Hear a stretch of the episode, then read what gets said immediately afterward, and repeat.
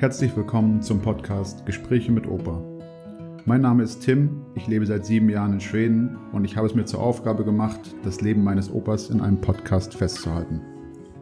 Opa Hans hat alle wichtigen Phasen der jüngsten deutschen Zeitgeschichte miterlebt und kann daher einiges davon erzählen, wie die Zeit während und nach dem Zweiten Weltkrieg aussah, wie das Leben der Menschen in der DDR vonstatten ging und wie er sich nach der Wende an ein neues, kapitalistisches Leben gewöhnen musste.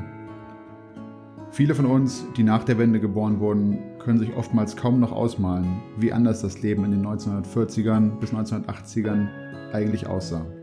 Fernab von Netflix, iPhones und Supermärkten, in denen man alles kaufen kann, was die Welt hergibt. Jetzt wünsche ich euch viel Spaß bei der heutigen Episode mit Opa Hans.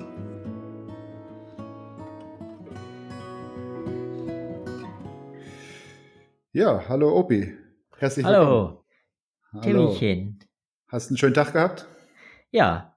Ja, wir waren heute ist ja Karfreitag, da waren wir in der Kirche und haben äh, Abendmahl noch mitgefeiert. Da waren wir ganz unbeholfen. Wir nahmen gleich die Hostie und haben sie in den Mund gesteckt. Dabei sollten wir sie behalten, bis wir sie in Wein getaucht haben. Und das kannte ich noch von früher. Da hast du gleich gegessen und dann kam der Weinkelch rum und dann hast vom Wein einen Schluck getrunken. Aber das war gar kein Wein, das war bloß so süßes, süßes äh, Saftzeug. Naja, aber sonst hatte ich einen sehr schönen Tag. Schön, freut mich. Ich war noch am Boot, habe noch die Angelpapiere geholt. Äh, die, die, will ich morgen, will ich die kaufen. Du brauchst ja, ja keine, ne?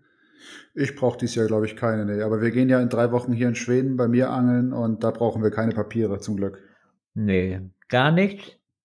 Da braucht man tatsächlich gar nichts. Nee, man braucht nur, ich glaube, eine Tagesangelerlaubnis müssen wir uns kaufen, ja. Aber ansonsten eigentlich nichts. Ach so. Genau. Die ja. müssen wir kaufen denn. Ja, aber das kriegen wir hin. Das kriegen wir da im Hotel gekauft. Na aber ja. ich freue ich freu mich auf jeden Fall.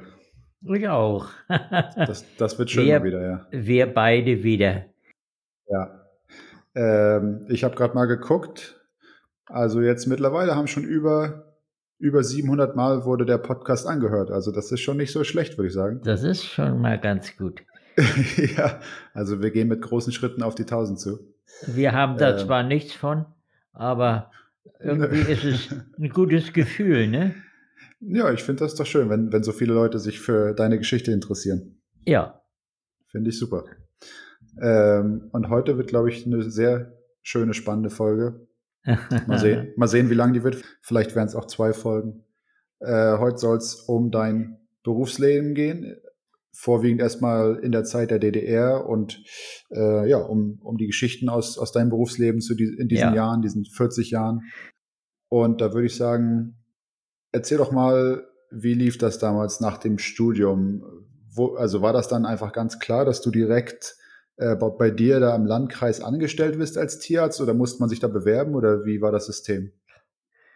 Ja, ich hatte ja Glück, wie immer. Ich brauchte nicht zur Armee und äh, für mich waren sogar zwei Praxen reserviert.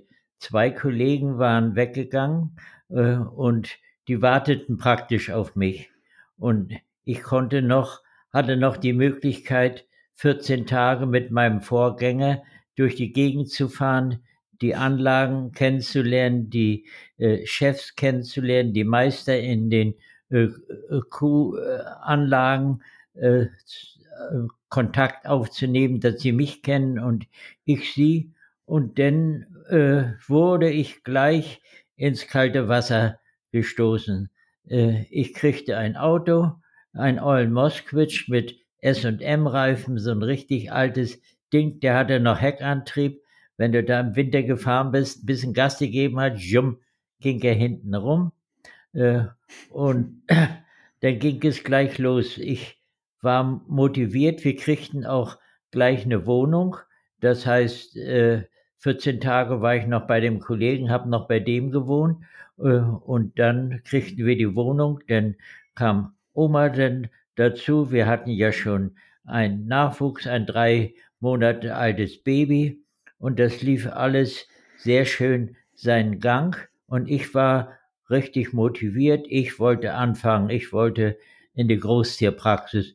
Und äh, denn äh, ein, als ich noch mit dem Kollegen zusammengearbeitet habe, äh, da äh, und mit seinem Auto gefahren bin, äh, jedenfalls einen Tag musste er das Auto, er musste nochmal in die Bezirksstadt äh, und ich hatte kein Auto, ich war aber äh, bei ihm zu Hause. Da kam aus dem Nachbardorf ein äh, Bauer angefahren, der hatte noch eine Kuh und eine Ferse äh, und erzählte mir, die Ferse kann nicht kalben, er braucht Hilfe.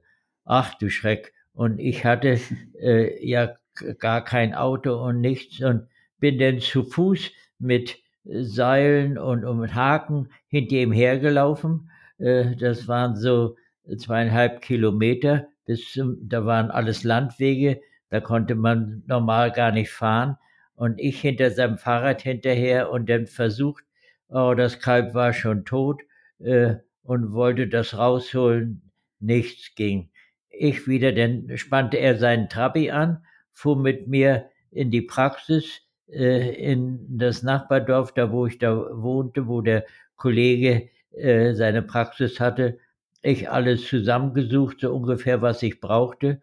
Und da war mein Vorteil, ich war ja ein halbes Jahr in der Tierklinik nach dem offiziellen Studium und nach meiner äh, meinem Praktika während äh, des praktischen Jahres durfte ich nicht in die Tierklinik, da musste ich ins Tiergesundheitsamt und äh, da war ich ein bisschen äh, traurig, dass ich so die, die Chirurgie und sowas gar nicht kennenlernte. Und deshalb war ich so interessiert, dass ich noch mal fünf Monate in der Tierklinik gearbeitet habe. Und da habe ich dann auch Kaiserschnitt mitgemacht und Bereitschaftsdienst. Und na, nun konnte ich dann gleich anfangen, hatte alles zusammengesucht, fand erst noch kein Nahtmaterial, aber ich wusste, im Schweinestall hatten sie Nahtmaterial, um Bruchferkel zu kastrieren.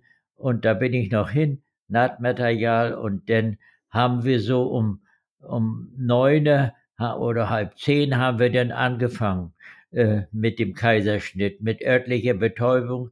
Die Ferse, die lag schon, die konnte gar nicht mehr aufstehen. Äh, und dann, äh, naja, ging auch alles gut. Das Kalb äh, rausgeholt, leider tot, war ein sehr großes Kalb. Und was mich damals beeindruckt hat, so um halb eins, eins waren wir mit allem fertig mit wieder zugenäht und, und dann machte die Bauersfrau ein wunderbares Frühstück oder, oder Nachtmahl mit allen Schikanen. Die hatten noch geschlachtet, die hatten Schinken, die hatten Leberwurst, harte Wurst und da habe ich in der Nacht ordentlich gefuttert und dann hat er mich nach Hause gefahren und ich war glücklich, meine erste äh, in der Praxis große äh, Aufgabe gelöst zu haben. Die Ferse hat nachher gut Milch gegeben und da hatte ich gleich einen guten Stand äh, bei der Landbevölkerung. Sowas spricht sich rum. Der junge mhm. Kollege hat gleich einen Kaiserschnitt gemacht und das ist alles gut gegangen. Diese fünf Monate davor, ähm, wenn du die nicht gemacht hättest, also das schien ja, als wenn das keine Pflicht gewesen wäre, dann hättest du ja gar keine Erfahrung gehabt, sowas zu machen. Nein, das stimmt, weil mein, mein Lehrtierarzt war war ein älterer, der war schon in russischer Gefangenschaft gewesen und hat auch gern einen genommen. Und na, jedenfalls, da haben wir nie einen Kaiserschnitt gemacht oder eine größere Operation, mal, mal einen Eber kastriert oder einen äh, Bauch, äh, also so ein, äh, bei Tieren, die einen Hoden in der Bauchhöhle hatten, den, den haben wir aufgeschnitten und rausgeholt. So, mhm. Aber ansonsten war ich ziemlich unbeleckt.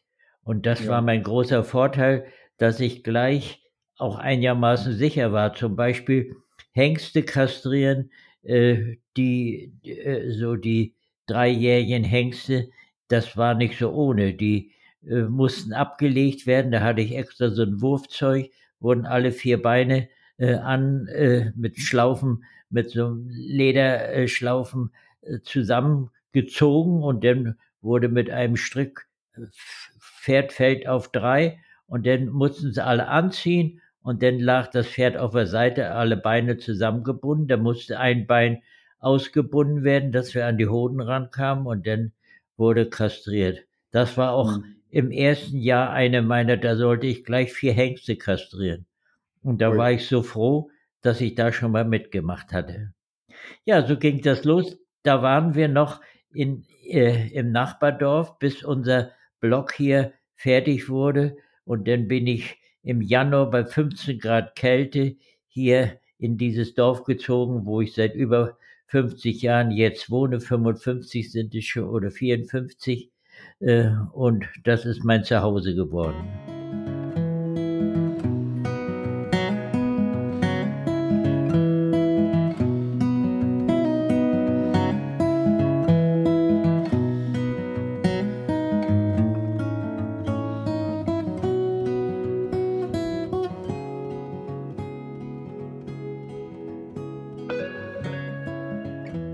Nochmal ganz kurz zurück. Also mich fasziniert das einfach so, dass du im Studium hast du also gar keine Praxis gelernt, richtig? Das war wirklich nur Theorie, mehr oder weniger. Naja, wir, wir äh, waren 120 Studenten und man hatte dann auch mal in der Chirurgie äh, so ein Praktikum oder war da mal eingesetzt, aber da kam eben nicht äh, sowas für, was außer Landwirt. Das war ja in Berlin und, und da haben wir nicht einmal einen Kaiserschnitt gemacht oder sowas. Da haben wir, haben wir Pferde mit Kolik behandeln oder Hufgeschichten äh, und all sowas. Aber das, was ich unmittelbar in der Praxis brauchte, das haben wir da gar nicht gemacht. Und das war so ja. schön, dass ich in der Tierklinik eben die Zeit viel gelernt habe.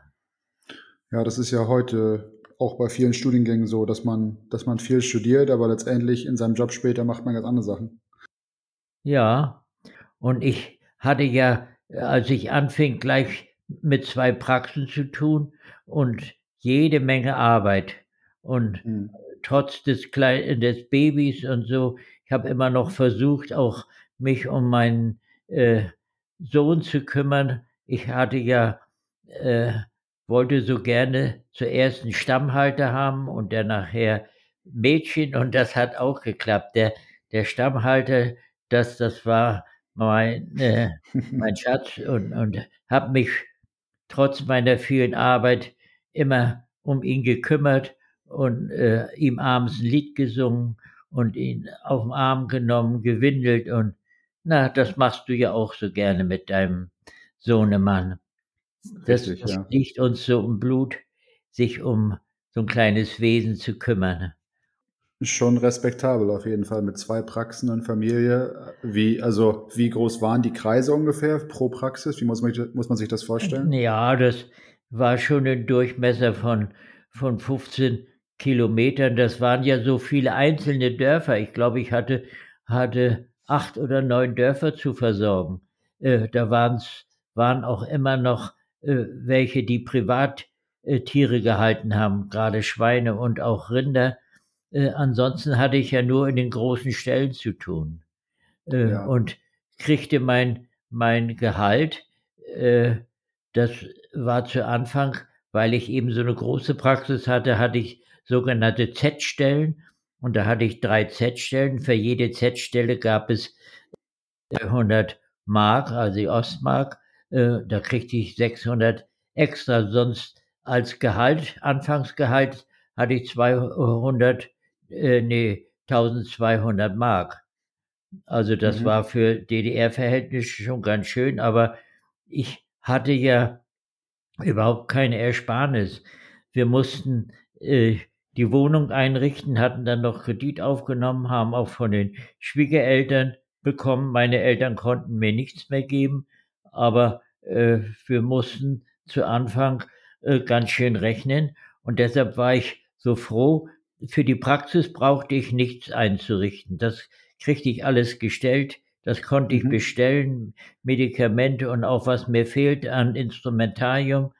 Äh, das war das Gute. Wenn ich im Westen gewesen wäre und hätte eine Praxis einrichten wollen, wenn ich, wenn das geklappt hätte mit der, mit der Flucht, mit der Republikflucht, dann hätte ich einen schweren Stand gehabt. Und das war in der DDR, war das relativ günstig und einfach. Man kriegte eine Wohnung gestellt, man kriegte ein Auto, hatte zwar nicht so sehr viel Geld, aber man war zufrieden und hat sich eingerichtet. Das wäre ja auch komisch gewesen, wenn ähm, du bist ein angestellter Tierarzt und müsstest dann aber dein eigenes Geld ausgeben, um dir Equipment zu kaufen. Also ja, nee, das, das war eben, äh, das brauchte ich nicht und so war das eben eingerichtet. Ja. Wir verdienten ja das Geld, was ich, ich habe ja nachher gut verdient, aber das, äh, da hab, hatte ich in nicht, äh, selber nichts von, das verdiente ich dem Staat, dem Rat des Kreises waren wir angestellt. Ja. Und die freuten sich immer, wenn die Tierärzte ordentlich was verdienten. Aber das war dann her auch so die Tendenz, äh, etliche Kollegen, die wollten denn immer weniger haben, sie kriegten ja das gleiche Geld äh, und, und dann kam ein Kollege nach dem anderen. Wir waren zuletzt, haben wir denn ja in der Gemeinschaftspraxis, die ersten zwei, drei Jahre war ich für mich alleine und nachher wurden wir, äh, sollten wir uns spezialisieren. Ich war dann spezialisiert auf Rinder und äh, etwas Pferde, aber eine Kollegin, die machte dann nur die Schweine, einer war für, für Schafe und, und Rinder zuständig, der machte einen Facharzt für Schafe, ich machte einen Facharzt für Rinder und äh, kriegte dadurch nachher auch ein bisschen mehr Geld. Da war ich dann Spezialisti. Ja. Ähm, also man konnte nie mehr verdienen als das Grundgehalt, wenn man gute Arbeit geleistet hat. Man konnte immer nur weniger verdienen wegen dieser Kennzahlen, die du schon angerissen hast. Ja, dann äh, als nachher, dann fielen die Z-Stellen weg und die wurden dann, als dann auch mehr Kollegen waren, äh, die wurden durch sogenannte Kennziffern ersetzt. Äh, da kriegte man, ich zum Beispiel als Rinderpraktiker, äh, so und so viel Kälber durften bloß sterben, daran waren, äh, war Geld gebunden und wenn die äh, Kennziffer nicht erfüllt wurde, kriegte ich das Geld nicht. Oder Euterkrankheiten, das war auch ein großes Problem, wenn die Melker nicht so ordentlich gearbeitet haben, so bewusst äh, und geschludert haben, denn unsauber gearbeitet haben, dann hatten wir doch ganz schön mit äh, Euterentzündung, Mastitiden zu tun. Äh, und da war dann auch so eine Kennziffer, äh, so und so viel durften bloß euterkrank sein in der Herde. Äh, mhm. Und auch in der Zuchthygiene so und so viel äh, äh, Kühe mussten tragend werden. Das war alles dann prozentual denn vorgeschrieben und das war für mich manchmal sehr betrüblich, weil ich nichts dafür konnte.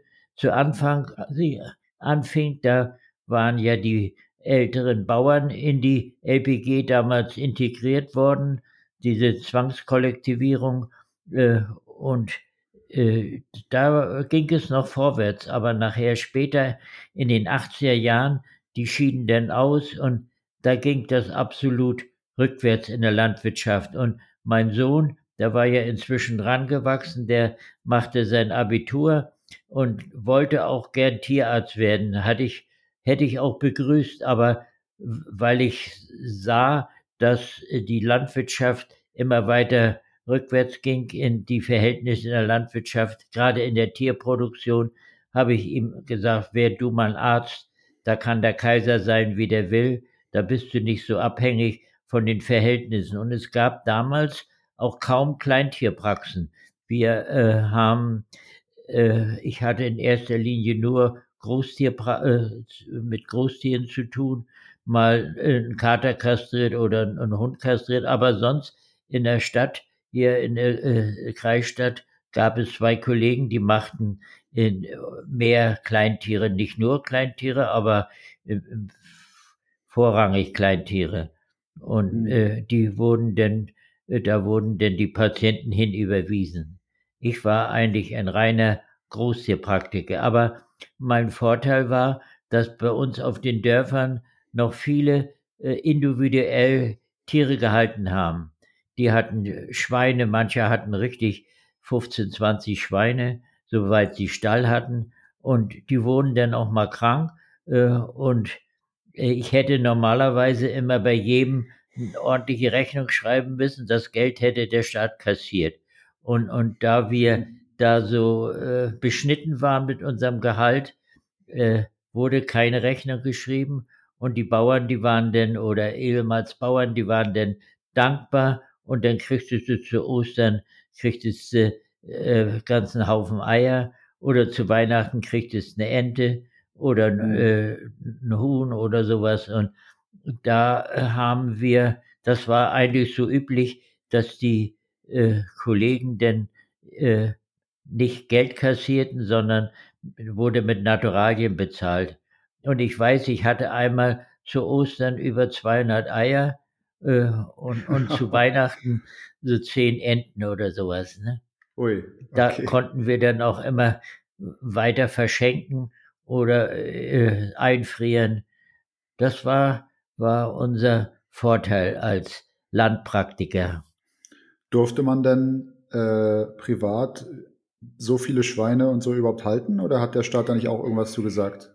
Naja, du musstest dir Futter besorgen und welche, die, die waren denn raffiniert und haben sich doch irgendwoher Futter besorgt oder viele, ich weiß das, da war bei uns ein Müllberg und, und da landet damals noch viel Brot so äh, aus den Betrieben, das äh, eben alt geworden war, das landete auf dem Müllberg und ich weiß, die eine Frau, äh, die ging immer mit einem Sack auf den Müllberg und hat Brot gesammelt. Das wurde dann eingeweicht.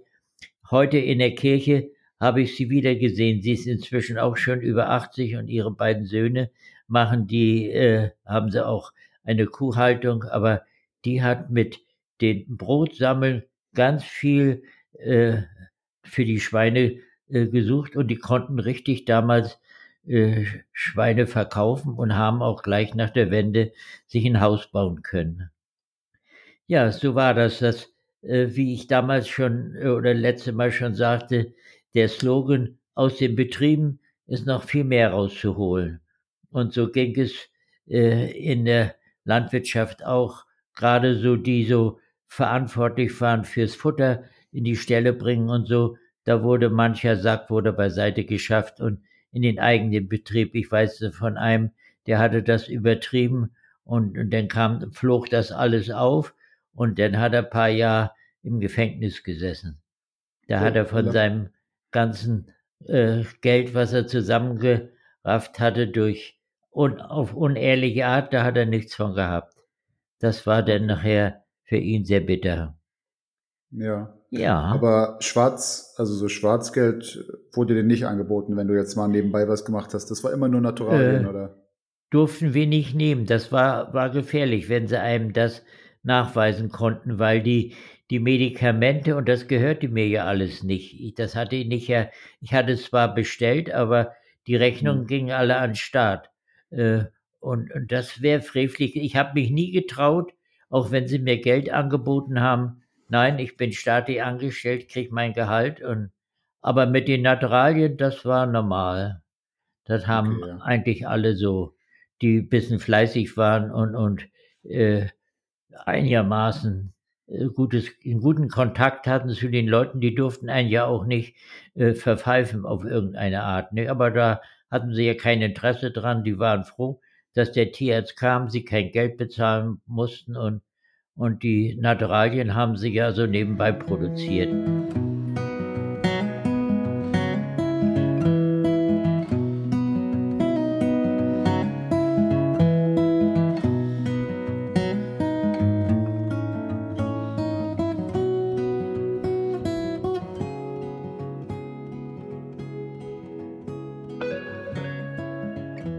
Als hätte ich das schon so oft gefragt, aber ich habe es noch nicht so ganz verstanden. Also, weil du sagst, du warst staatlich angestellt. War nicht im Prinzip jede Person staatlich angestellt in der ganzen DDR oder waren die Leute auf den Bauernhöfen, die waren eben Teil von den LPGs und die haben dann einfach in die LPG ihren Anteil eingezahlt oder wie? Naja, die waren, das war ja eine Genossenschaft, die haben ihre Tiere und was sie so hatten, privat äh, eben abgeben müssen. Das kam in die Gemeinschaft und die kriegten immer alle je nach Leistung, äh, je nach, das wurde immer in Einheiten gerechnet, je nachdem, wie viel du geleistet hattest, äh, gerade bei diesen Typ 3 Genossenschaften, so viel Geld kriegtest du. Nicht? Und das okay. war für unseren Vater schlimm. Er, er war über 60 und konnte nicht mehr so viel arbeiten. Und damals gab's Typ 1, gab's nicht mal Geld.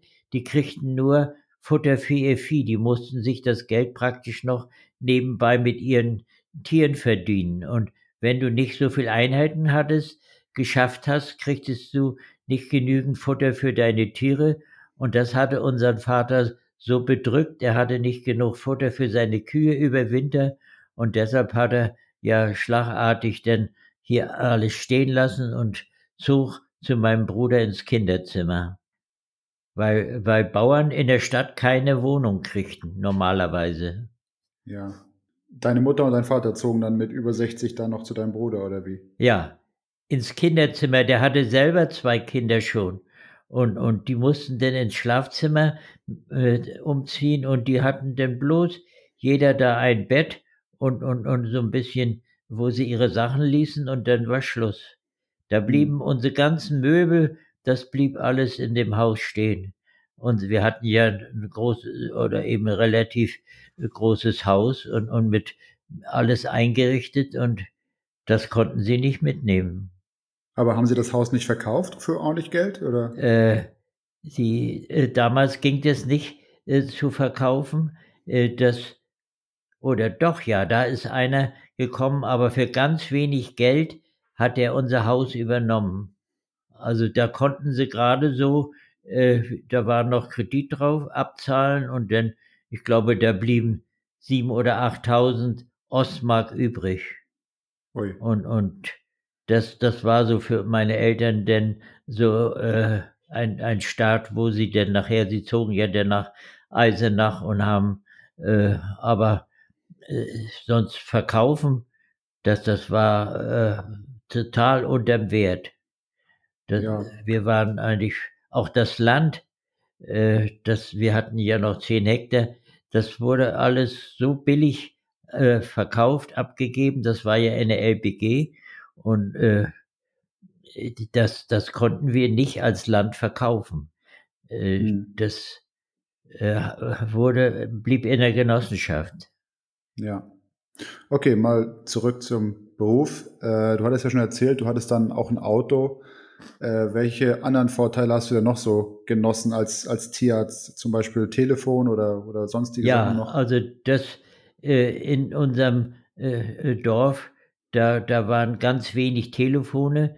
Ich hatte zu Anfang noch die Nummer äh, 4, nee, 43, also eine zweistellige Nummer. Und das ging noch auf der Post stand so ein altmodisches äh, Verteiler und wenn die, äh, da wurde noch zuerst, äh, zu, äh, als ich im ersten Dorf gewohnt habe, da wurde, glaube ich, noch mit der Hand verbunden, so gestöpselt.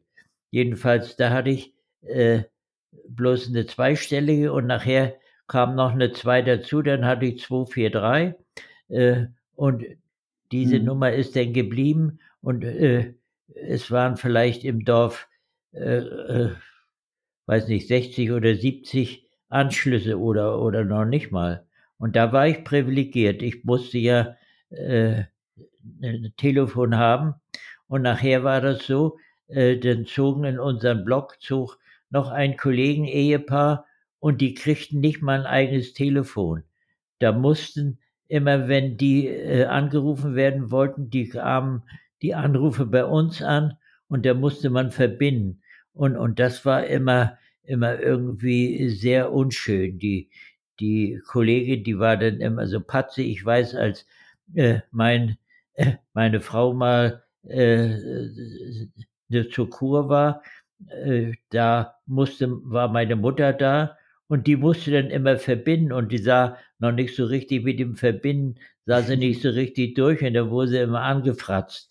Das, das war total naja, unschön.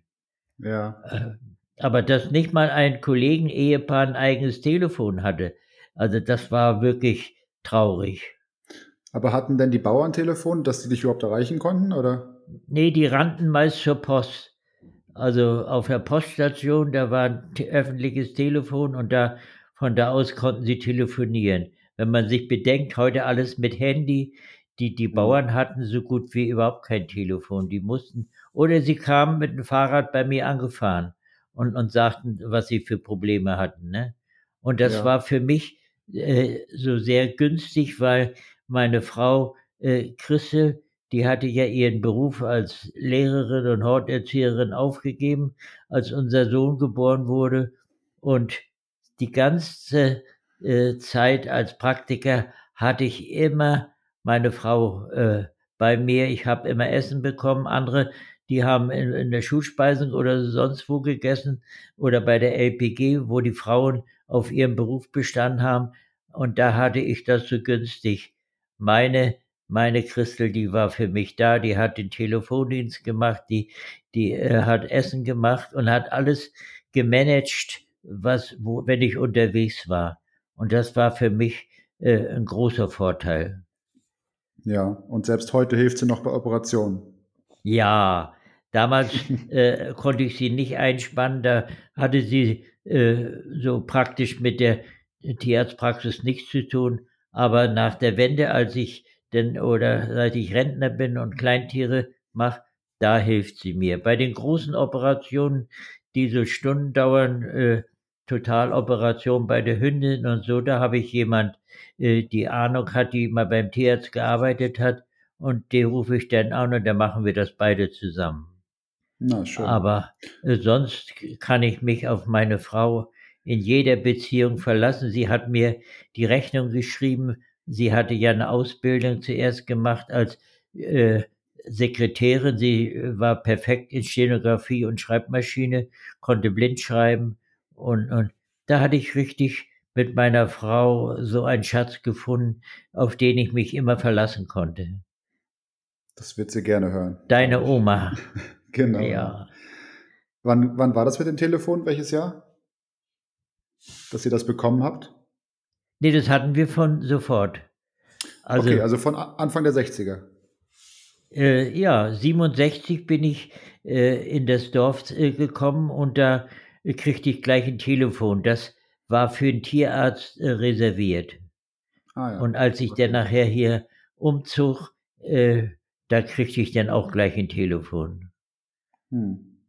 Ja, das ist, ja war, sein. dadurch war ich privilegiert und auch mit dem Auto. Ich habe ja äh, von 67 bis 72 bin ich äh, auch die Privatfahrten mit dem Dienstauto gefahren. Da hatten wir kein Privatauto und da mussten wir ja auch öfter in die Kreisstadt. Und äh, da konnte ich auch mit dem Dienstauto privat fahren. Das war auch ein großes Privileg. Und, mhm. und später dann haben wir uns dann in schönen Dacia, das war ja nachgebauter Renault, und, und das war einer der ersten, die hier noch mit französischen Teilen war. Und da hatte ich bis zur Wende ein, ein Top-Auto immer. Da war ich sehr mhm. mit zufrieden.